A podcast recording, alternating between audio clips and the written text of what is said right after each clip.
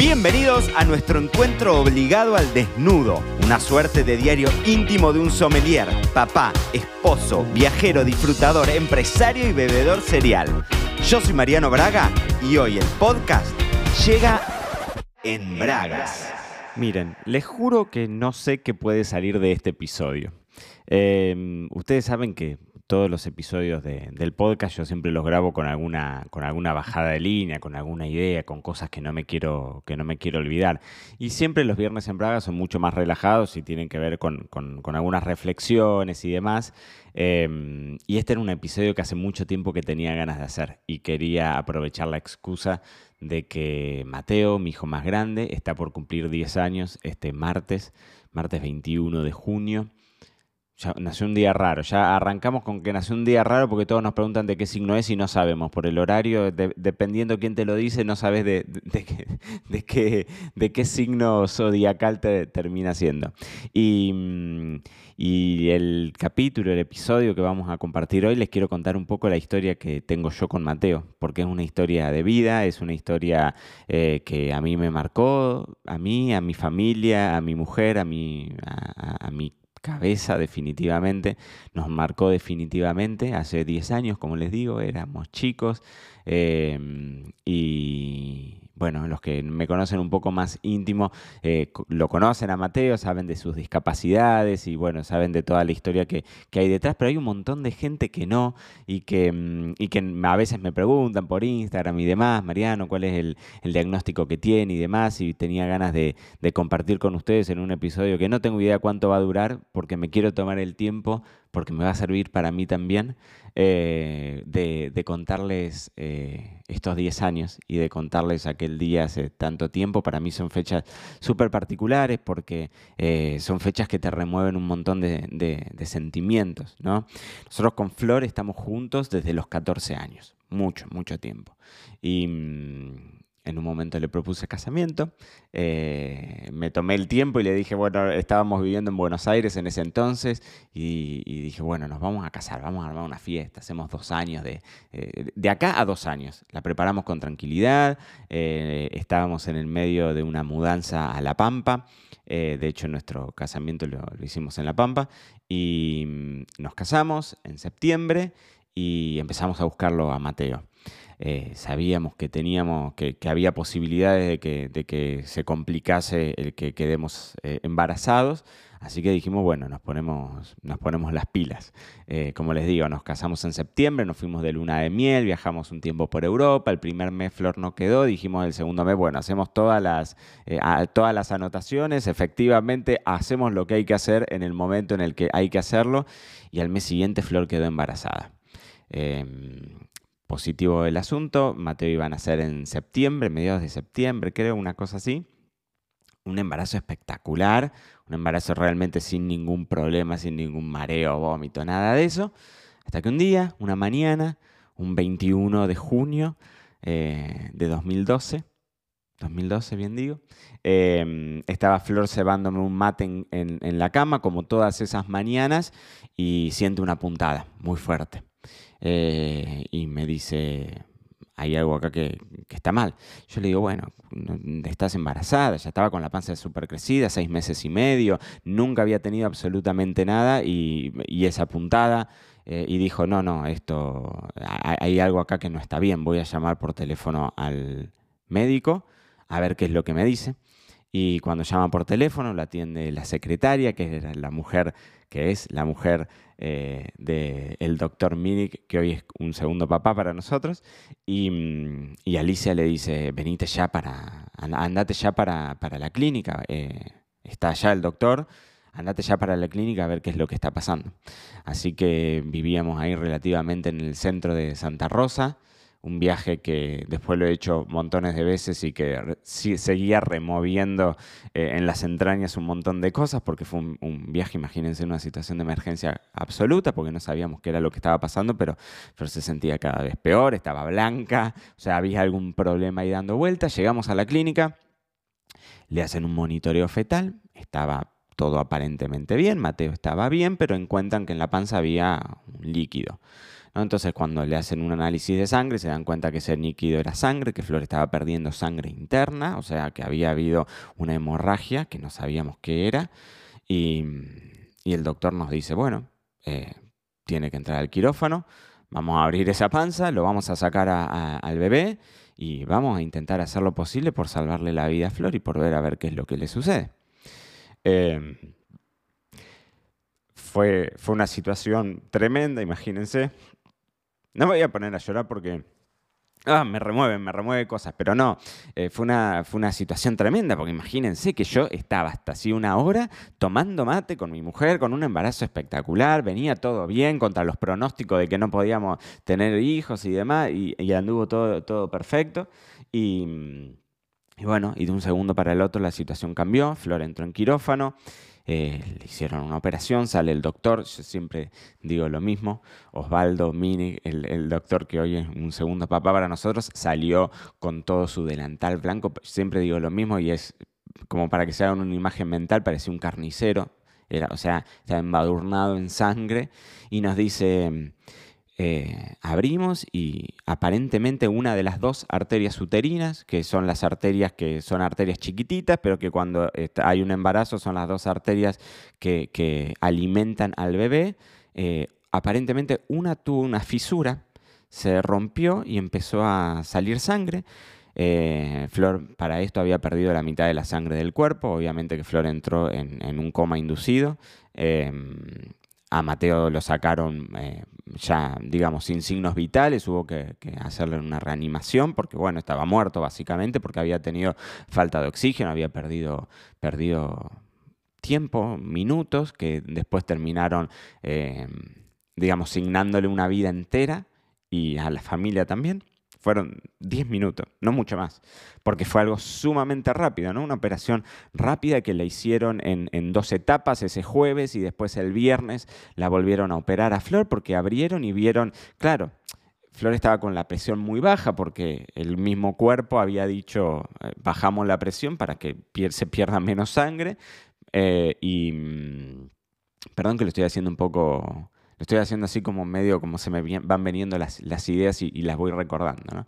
Eh, y, bueno, lo operamos ahora, dejamos esa herida a medio abrir, Flor obviamente en, coma, en terapia intensiva, eh, en un coma inducido, y vemos en tres días, volvemos a abrir y vemos a ver qué pasa, si es que efectivamente la sangre venía de ese lugarcito chiquitito que parecía que estaba, que estaba perdiendo sangre. Así que bueno, fueron días bravísimos, imagínense. Yo siempre digo lo mismo. Eran días tremendos de ir a, ver la Flor dormida, obviamente, en terapia. Después ya algo se, algo se recordaba. Flor se levantó a los varios días. Mateo, obviamente, que entró en terapia intensiva dentro de neonatología. Y yo dormía todas las benditas noches abrazado al celular, rogando que nos llamaran porque vieron que los médicos de terapia intensiva siempre dicen, bueno, esto es un minuto a minuto y es real, o sea, todo te puede cambiar, te puede agarrar una neumonía y Flor, viste, tosía y, tosía moco y es tremendo lo que les digo porque, bueno, es por ahí muy íntimo, pero bueno, esa fue parte, fue parte de mi vida, ¿no? Em, y mm, a los pocos días Flor salió eh, la despertaron de a poco, efectivamente el problema había sido ese, así que pudo, pudo salir de, coma y, eh, y, se recuperó rapidísimo, como una fiera que es. Y bueno, fue una situación súper puntual lo que le pasó a ella, ¿no? Eh, por el otro lado lo teníamos a Mateo en el piso de abajo de la clínica modelo de Santa Rosa, con horarios reducidos en donde lo podíamos ir a visitar. Era nuestra paternidad, o sea, imagínense que yo fui papá y nadie me dijo te felicito. Imagínense. Em, era, era, era, era, ir a visitarlo a Mateo media hora a la mañana, media hora a la tarde, y todos los días era algún tema particular, porque claro, Mateo había nacido de un kilo y medio, seis meses y medio de, de nacido, era re grande para lo que eran seis meses, era un bebé, digamos, completamente formado, era impresionante, salvo algunas malformaciones, el ductus en el corazón y algunas cuestiones puntuales que todavía no se estaban desarrollando del todo. Y bueno, obviamente la parte pulmonar, que, Mateo estuvo intubado, ¿no? Con, necesidad de oxígeno todo ese tiempo. Nosotros lo pudimos agarrar y tenerlo en brazos, obviamente conectado a un tubo como al mes, más o menos. Y ahí arrancamos cuatro meses de internación. Fueron dos meses en, Santa Rosa y dos meses en el sanatorio de, los Arcos en Buenos Aires, y ahí nos derivaron. Mateo, eh, al poco tiempito que nació, tuvo un derrame cerebral, o sea, un, sí, un derrame en, la cabeza, y eso también lo afectó un montón y fue una gran descompensación. Eh, después, bueno, estuvo un poquitito más equilibrado y a partir de ahí empezaron con que necesitaba seguimiento cardiológico, necesitaba seguimiento con un neumonólogo. Imagínense que la cantidad de médicos que nosotros vimos fue, fue gigantesca. Y a los dos meses que más o menos estaba relativamente establecido y necesitábamos algunos eh, especialistas, bueno, nos fuimos a, mm, a Buenos Aires. Flor se fue en una ambulancia. No saben lo que era la ambulancia, nunca vi una cosa. Hoy, hoy lo pensamos y decimos cómo, cómo, cómo lo permitimos, ¿no? Porque era para avión ambulancia, Mateo, definitivamente. No saben lo que era la ambulancia, no saben lo que era una sanguchera. Parecen esa sanguchera que uno va al club y le ponen los sándwiches adentro, así era la, la, eh, el cofrecito, no me estaba saliendo ahora, la incubadora. La incubadora con la que lo llevaban a Mateo. Mateo en ese entonces hacía, hacía como suerte de paros respiratorios, ¿no? que había que, moverlo para que se acordara de respirar, básicamente, que es algo muy normal en, en, bebés chiquititos. Bueno, eh, Flor viajó en la ambulancia, yo no podía viajar en la ambulancia porque no entrábamos, así que Flor fue en la ambulancia con, con un enfermero, con el conductor, y mm, eh, y yo fui al día siguiente en colectivo a la noche con mi vieja. Eh, nosotros teníamos casa en Buenos Aires, obviamente que, no sé si obviamente, pero bueno, en el medio de, del viaje se les rompe el aire acondicionado, no sé qué cosa dentro de la ambulancia y Mateo necesitaba esa dependencia de oxígeno, así que bueno, todo, el ingreso a Buenos Aires, los que conocen Buenos Aires, los que conocen la avenida Juan B. Justo, saben lo que es en una hora pico entrar a Buenos Aires, bueno, fue algo eh, muy, muy, eh, muy traumático si se quiere llegó Flor a Buenos Aires, yo llegué el día siguiente. Bueno, Mateo entra en terapia intermedia, lo ven relativamente bien. Eh, Flor se va a descansar, el día siguiente vamos y tocamos timbre en terapia intermedia. Nos dicen no, toquen timbre en la puerta al lado porque Mateo pasó a terapia intensiva.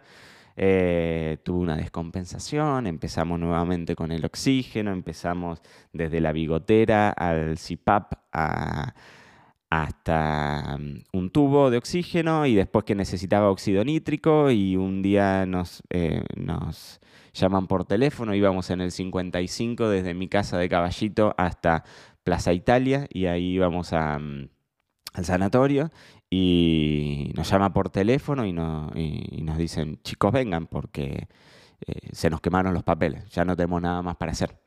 Y entonces nos sentamos con, con la doctora, con la doctora que era la jefa de neonatología del Sanatorio de los Arcos, Eva López Turconi, son esos nombres que uno no se los olvida nunca, y, empezamos a hablar de, mm, donarle los órganos a Mateo, o sea, era una situación eh, extrema, donde nos dijo, ya está, ya no tenemos nada más para hacer, es, esto es lo que hay. Hicimos todo lo que podíamos y bueno, no responde, no, no, no respira, no, respira bien, no satura bien, eh, y esperamos y salió. Y salió. y, y, cuando más o menos estaba estable y ya habían pasado casi dos meses en el sanatorio de los arcos, em, un día esta doctora nos sienta y nos dicen, chicos, ya está, ya no tenemos nada más para hacer acá, se lo tienen que llevar a casa, se lo tienen que llevar a casa con internación domiciliaria, va a ir con dependencia de oxígeno, va a ir con seguimiento del urólogo, del, eh, neurólogo, del, de, bueno, de, todos los especialistas. Eh, pero tengo que decirles algo. Em, yo lo veo a Mateo y veo que va a ser un bebé con, problemas, con discapacidades, con, no va a ser un, niño sano, porque no le fija la mirada, porque hay cosas que yo veo acostumbrada a estar con niños y que, y que veo el Mateo y que, bueno, ustedes tienen que saber con qué se van a ir a su casa. Y ese fue el día devastador para mí. Yo ese siempre lo digo como el día más triste de mi vida, sin duda. Me acuerdo llorando con Flor en la escalera del Sanatorio de los Arcos y con una frase que yo siempre le, digo a Flor, le decía a Flor, siempre me acuerdo que, le decía que, que, es literal, yo no quiero ser papá de un vegetal, de esa palabra tan dura y tan cruel, ¿no? Porque me habían planteado ese panorama de un nene que iba a estar en silla de ruedas, que se iba a hacer caca y pis toda la vida, que... Y fue fatal, y fue un día bravísimo. Bueno, nos volvimos a casa ese día, porque bueno, obviamente que no podíamos estar ahí todo el día. Para mí fue devastador, Borsani siempre volviendo al eje. Em, y vieron, qué sé yo, en una pareja a veces pasa eso, que cuando uno se va a la mierda, es como que el otro te trae, ¿no? Te trae al medio para, para mantenerte eh, sobre tu eje, si se quiere. Y, y Flor me dijo, yo te prometo que vamos a ser felices. Trabajamos siempre en ser felices. Yo lo he hablado en algún episodio acá del podcast. Em, es un trabajo la felicidad, ¿no? O sea, hoy me pasa con Mateo y sus 10 años y verlo con sus dificultades y yo nunca, jamás voy a decir, qué alegría, tengo un angelito, son. No, o sea, a mí me encantaría que Mateo fuese un niño sano, como son mis otros dos hijos, y que Mateo me pudiese putear, pudiese tener una pareja, pudiese ser feliz, pudiese ser un nene triste si es que tenía que ser triste, ¿no? Em, que él pudiese elegir lo que yo entiendo que es la posibilidad de ser feliz es una decisión tuya deliberada, ¿no? Em, y Borsani me dijo ese día, yo te prometo que vamos a ser felices. Eh, bueno, nos los trajimos a Mato a casa con internación domiciliaria, es decir, teníamos enfermeras 24 horas porque Mateo necesitaba oxígeno. Eh, y empezamos ahí a descubrir de a poquitito. Yo siempre digo, la vida es inteligente en ese sentido porque nos fue dando a conocer todas las, em, todas las discapacidades de, de de a poco. La primera discapacidad que nos enteramos, nos enteramos por todos los estudios que le hacíamos y demás, es que era sordo. Em, que era sordo, que le habían salido mal los estudios de los potenciales evocados auditivos, que no traspasaba la información, que literalmente era sordo. Y bueno, fue como un golpazo, ¿no? Em, después nos enteramos de que tenía una hipoplasia del nervio óptico, de que no iba a ver, y entonces era ciego y sordo. Y después Mateo empezó con unas convulsiones y eh, tuvo un diagnóstico de síndrome de West, que es un síndrome muy jodido, muy, muy, muy, muy, muy jodido, muy jodido. O sea, cada vez que googleábamos nosotros veíamos que era muy difícil que, que se pudiese que alguien pudiese salir de eso, porque eran convulsiones que cada vez se ponían peores al punto de la muerte, básicamente. Y mm, cuando hablamos con el doctor, le sugirió una, medicación. Eh, Mateo en ese entonces seguía con seguimiento de, de, estimulación visual. Para nosotros algo veía Mateo, pero la medicación esta que le tuvimos que dar era una medicación que tenía como contraindicación ceguera y que nosotros lo sabíamos y que tenías que elegir si querías que tu hijo sobreviviera o se quedara ciego si es que era el extremo y elegimos que Mateo siguiera vivo Nunca lo vamos a olvidar. Mateo estaba con convulsiones, pero hacía convulsiones de solamente mover los ojos, ¿no? No eran espasmos, no era, era mover los ojos, eran latigazos de ojos solamente. Y, mm, y le empezamos a dar el Sabril, así se llamaba la medicación. Y a los tres días Mateo fue otra persona. Mateo estaba llorando, se lo notaba siempre incómodo y fue otra persona, fue otra persona. Y bueno, el síndrome de West es un síndrome que se, que se define eh, a través de un electro.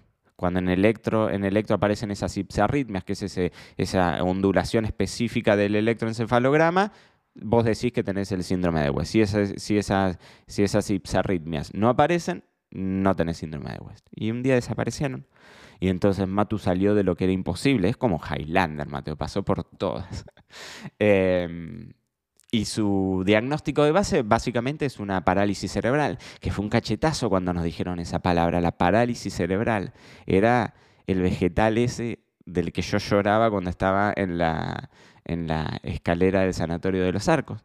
Era eso, era saber que hay distintos distintos escalones de parálisis cerebral, ¿no? Pero bueno, la de Mateo es la más compleja de todas, o sea, es eh, hoy Matu a sus 10 años em, no se puede valer por sí mismo, obviamente. Eh, todos esos miedos de, ser papá de una persona a la que yo le voy a tener que cambiar los pañales hasta que él se muera o hasta que yo me muera, eso va a estar ahí. Eh, es crudo, es cruel, es la vida, es la vida.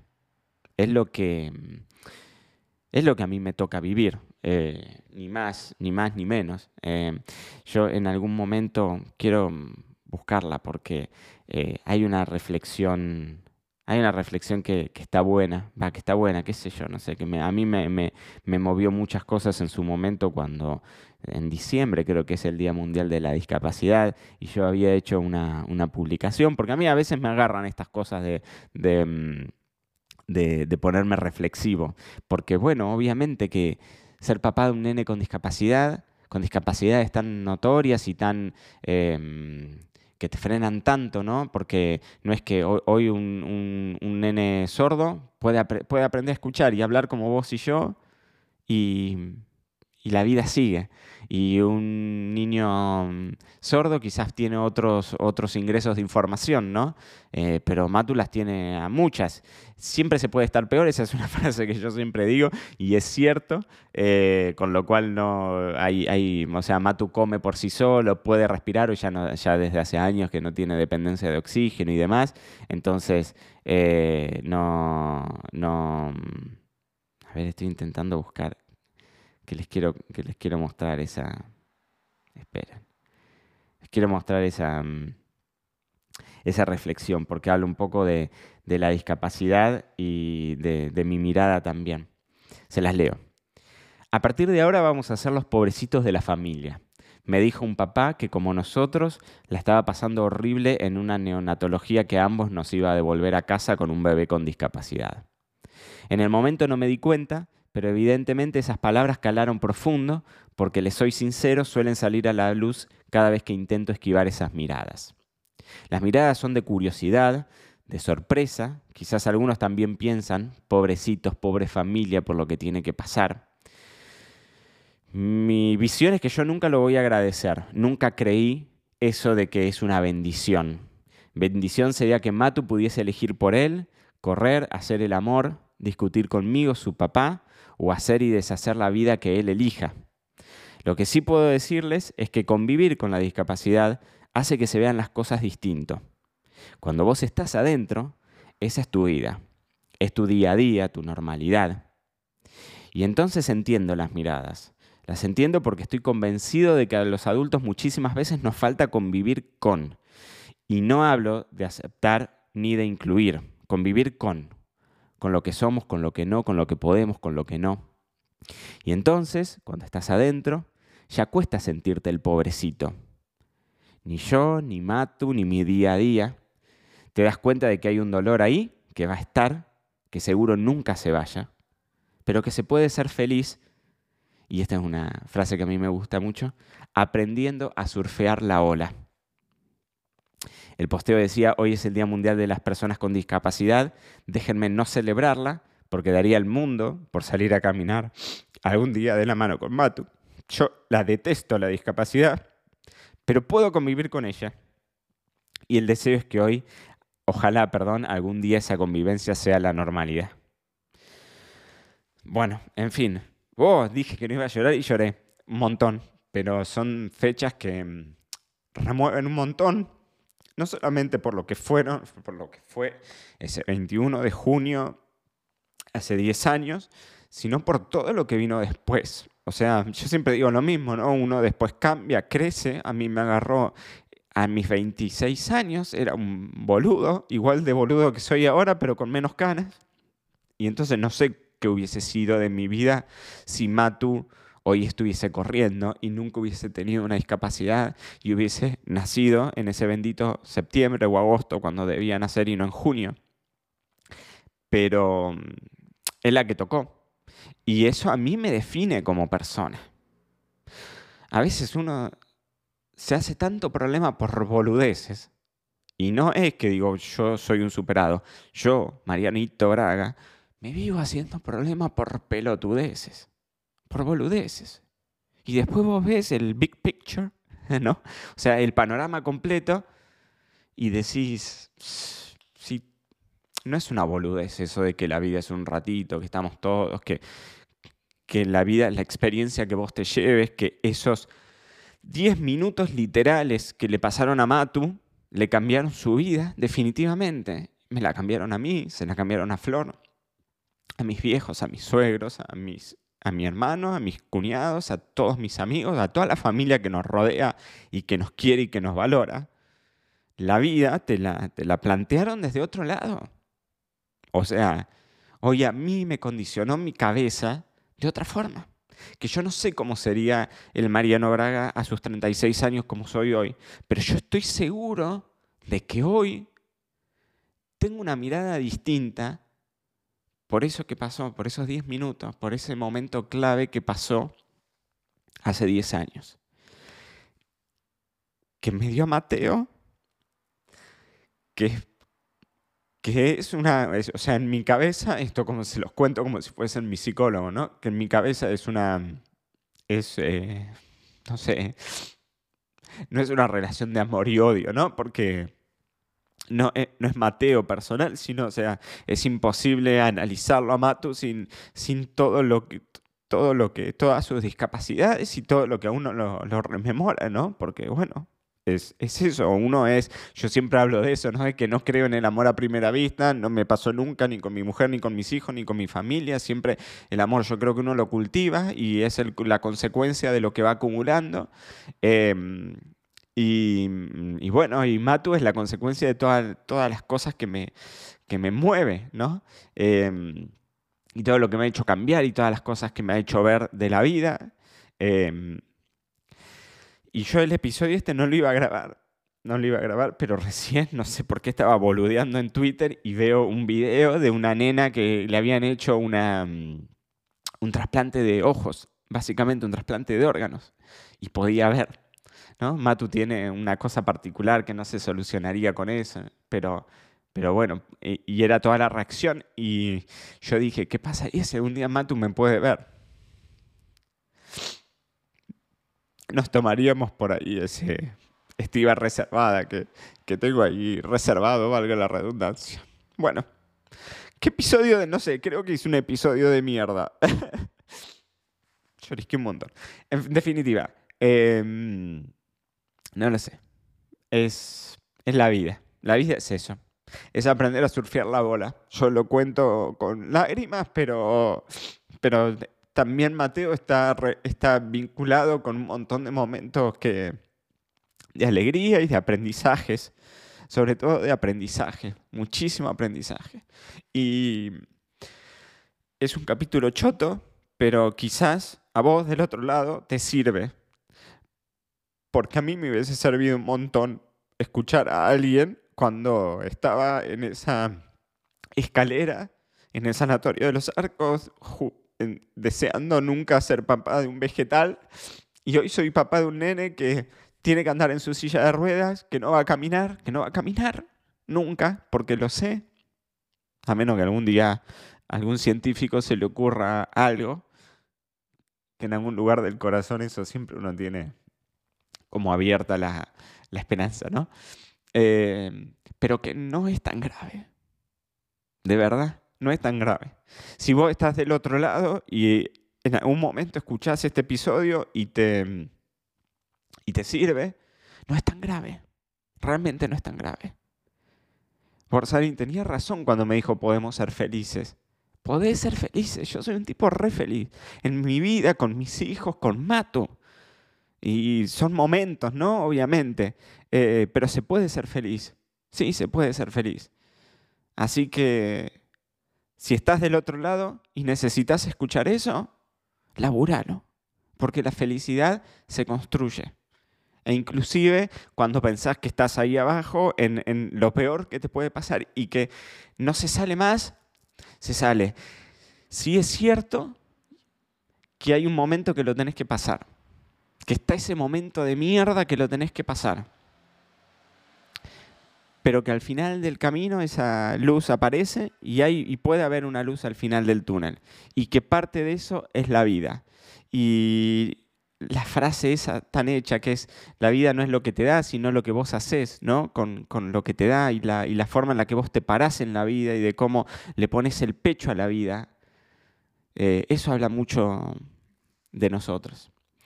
Así que voy a cerrar el episodio del podcast poniéndole garra, em, pidiéndoles, no, no sé si pidiéndoles disculpas si es que fue demasiado profundo, qué sé yo. Es mi, es mi, es mi podcast. déjenme, déjenme, déjenme explayarme en, en, mi sentimiento. Y ojalá si estás del otro lado te haya servido de algo eh, escucharme. Gracias. Esto fue todo por hoy. No te olvides suscribirte para no perderte nada y que sigamos construyendo juntos la mayor comunidad de bebedores cereales de habla hispana. Acá te espero en un próximo episodio.